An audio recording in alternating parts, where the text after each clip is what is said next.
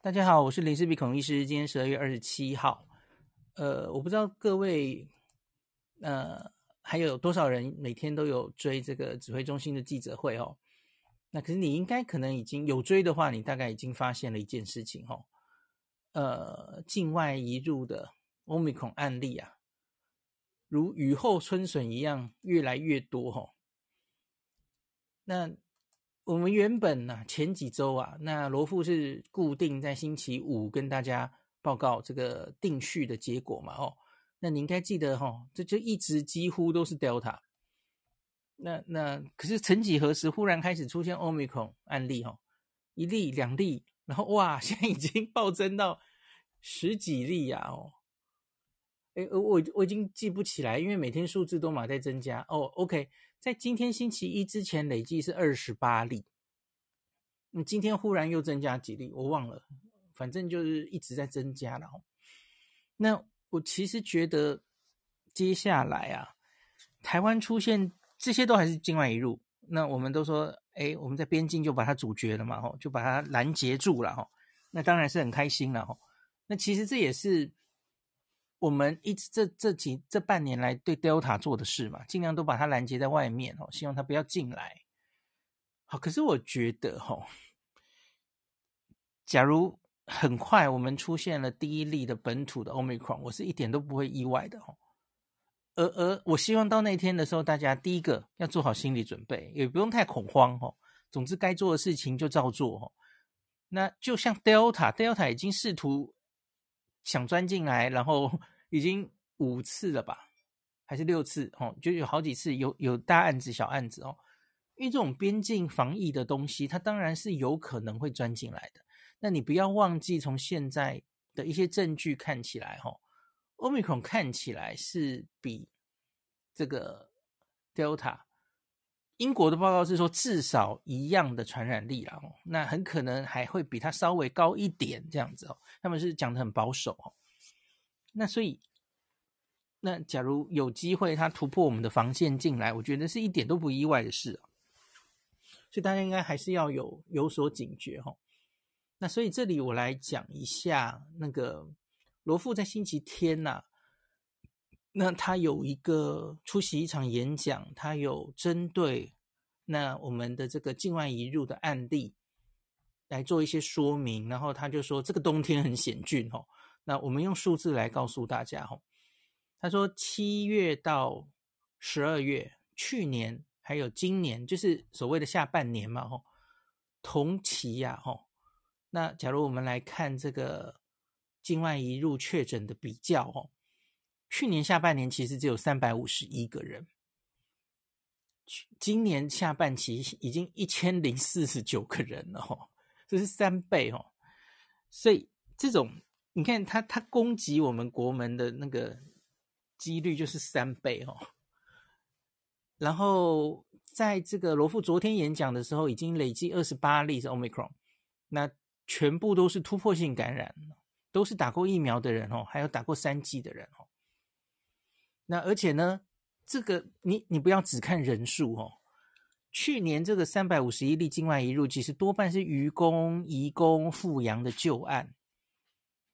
那那大家应该记得嘛？特别有一阵子是菲律宾还是印尼这种外籍移工来，然后他是哦，几乎都是 CT 值很高、病毒量很低的那种旧案哦，所以其实根本是不太怕他的哦。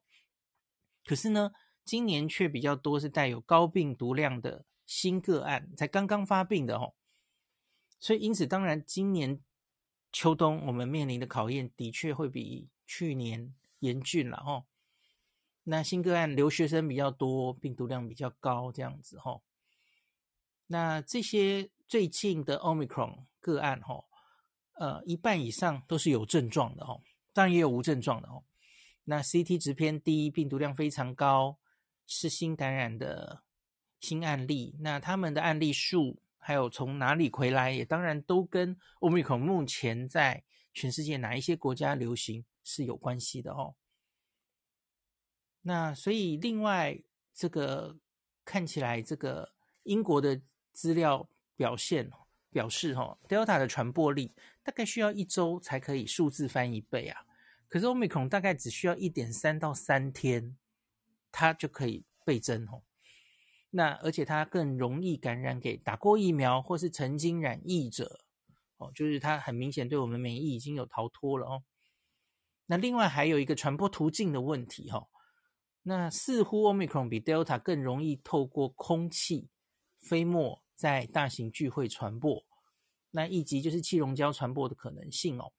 维军就举出那个很有名的例子哈，像是香港，那最最早的两例，香港很早就有两例 Omicron 嘛，在防疫旅馆，那他们是住斜对门呐，来自不同国家，那。根本没有直接接触过了哈，结果感染同一株 Omicron，那推测他们可能是同时或是临近时间开门，那就有病毒停留在走廊，然后开门的时候气流交换，哎，然后这样就感染了哦。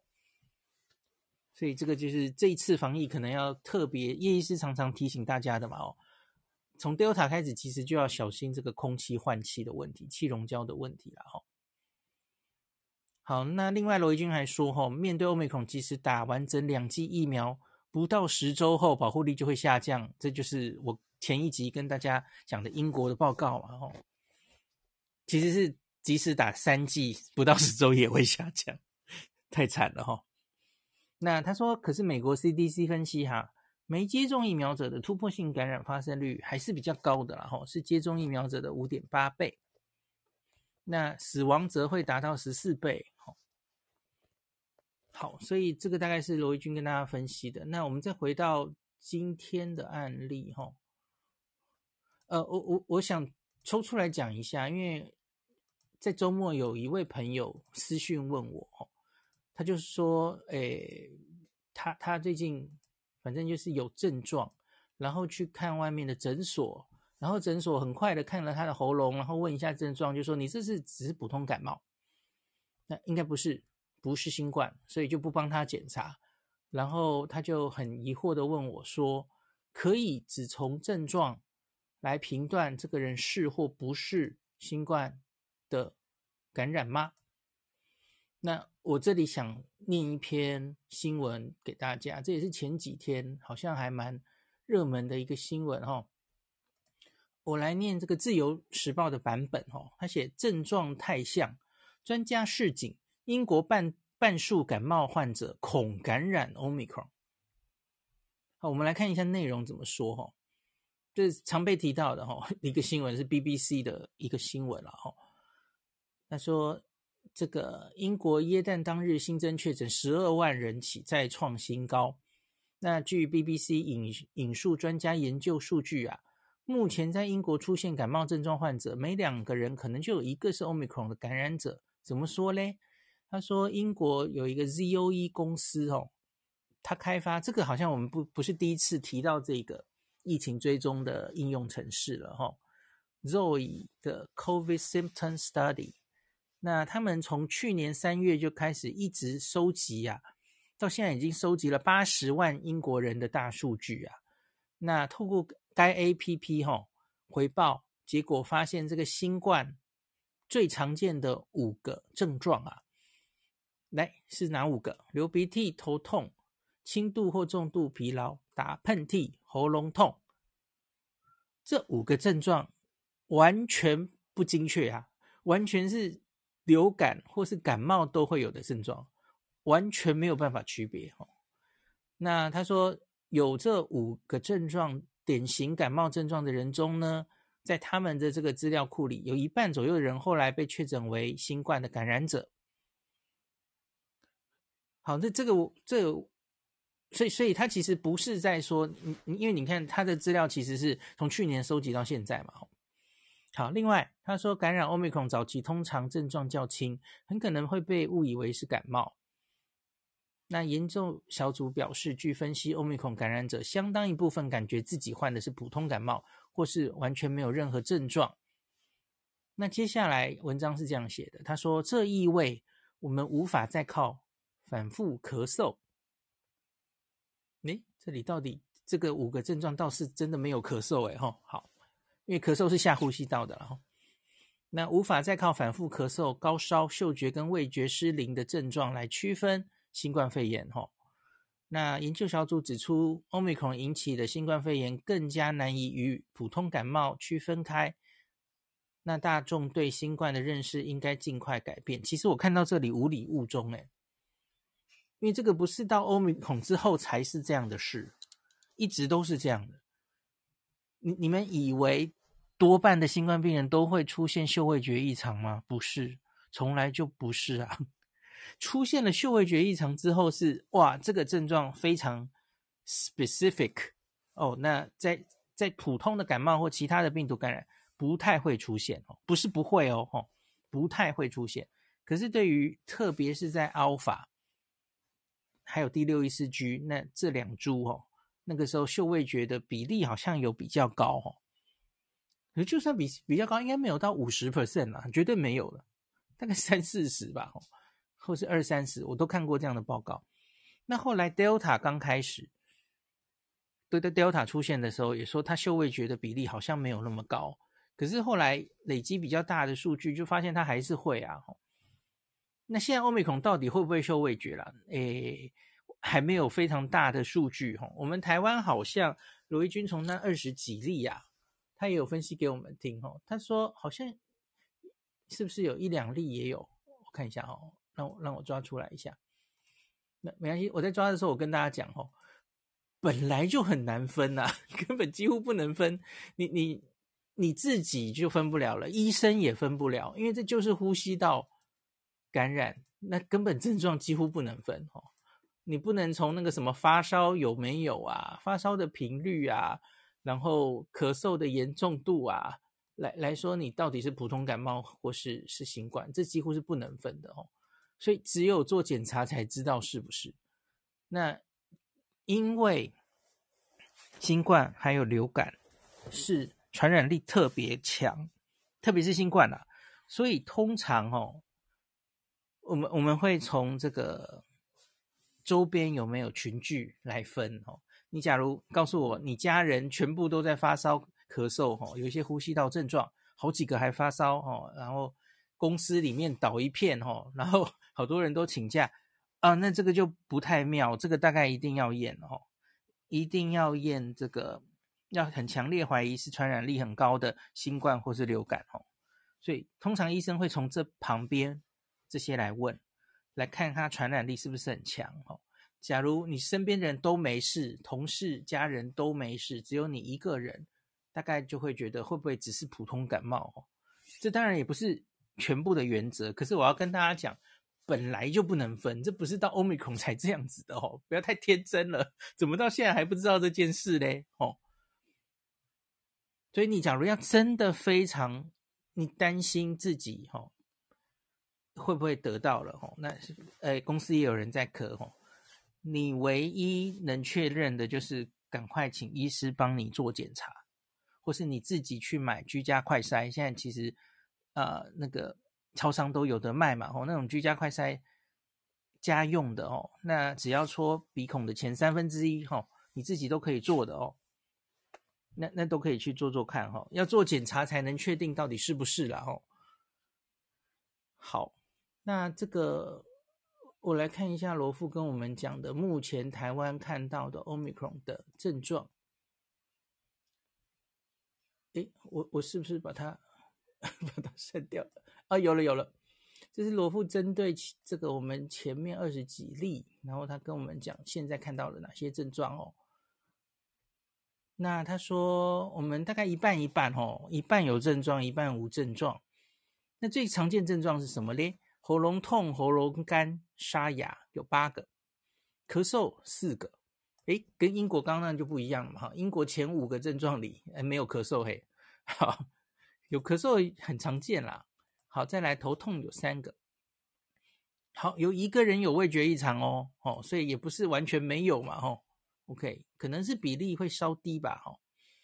那他说这个有味觉异常的人，哈，CT 值十八，他同时有咳嗽、喉咙痛、腹泻、肌肉酸痛。